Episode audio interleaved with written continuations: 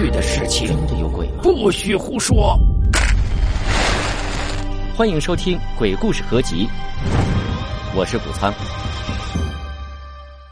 借着昏暗的灯光，我隐约看见大哥在跟什么人说话。说他是人吧，倒也看不清，黑乎乎的，很矮，看样子也就一米来高，脑袋特别大，而且后背竟然还长了两对大翅膀一样的东西。比那个人还要大。我目瞪口呆的看着那怪异的黑影，扑哧扑哧的扇动了两下大翅膀，顿时就觉得一阵阵凉意从后背传来。几个堂哥也快赶上我了，我没有多想，掉头就使足了劲儿往村子里跑。我就感觉啊，我这个心脏啊，咚咚咚的都快跳出来了。跑了好一阵子。我回头才发现，就我一个人往小路跑了，其他人都往大路跑的。我惊慌失措的，不知道如何是好，想往回路上跑追上他们。可是我一想起那长着翅膀的家伙，我就提不起勇气迈出一步了。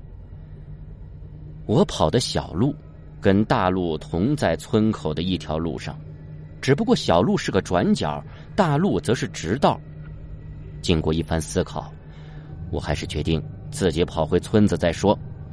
一个人就跌跌撞撞的跑在了黑漆漆的小道上，我生怕半路上草丛里蹦出个什么鬼东西，但是又害怕那个有翅膀的黑影追过来，我只好硬着头皮往前跑，只看路，不看其他的地方。其实啊，这路说远也不是很远。不过是离我住的那个地方不到一百米的小道，但是这段距离足以吓得我说不出话来。好在这一路上没什么事儿。我跑进村里以后，看见自己借住的堂哥家里亮着灯，心里就犹如一块大石头落了下来。一阵小跑往屋里赶，一进门便见奶奶跟二叔在屋里。奶奶见我慌慌张张的。便用家乡话亲切的问我怎么了，我就把一路上遇到的事情和见到那长着翅膀的黑影子告诉了奶奶跟二叔。奶奶大惊，用家乡话对二叔说了一些什么，我听得不是很明白，只是听懂了“鬼蝴蝶”三个字儿。二叔听完奶奶的话后，就匆匆忙忙的跑了出去，回来的时候带着一帮子人，都是村里的壮汉。每个人的手里都有一根熊熊燃烧的火把。二叔拉着我的手问：“在哪儿遇到的鬼蝴蝶呀？”啊，其他几个堂哥又往哪里跑了之类的话。然后我就带着他们往那条漆黑的小道走去。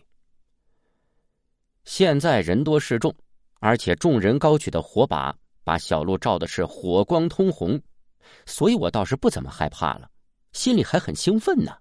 我缠着二叔问：“什么是鬼蝴蝶呀？”二叔用很不流利的普通话告诉我说：“啊，在村里深山要是死了人没有埋的，时间长久了，尸体容易成精，散发出一种特殊的尸香，吸引蝴蝶。要是山里的野蝴蝶停靠在尸体上，死者的鬼魂就会附身在蝴蝶身上，成为鬼蝴蝶。还说这个鬼蝴蝶专门在夜间。”吸食人的精气，精气吸得多了，还能显身，就像是我看到的那个一样。二叔说，估计这个鬼蝴蝶已经活了很长时间了，要不然也不可能化成一米来高的人形。哎呀，听完二叔说的话，我才知道鬼蝴蝶原来这么恐怖啊！我的心又剧烈的跳动起来。不过一想到要是几个堂哥没跑掉被吸干喽，那就不得了了。所以我鼓励自己不要害怕。可能是我惊恐的样子给二叔看见了，所以他摸了摸我的脑袋，叫我不要害怕。二叔说：“小娃子不要怕，鬼蝴蝶怕火，见到它烧它就没有了。”我点了点头，摸了摸口袋里的打火机，心想：我也有火。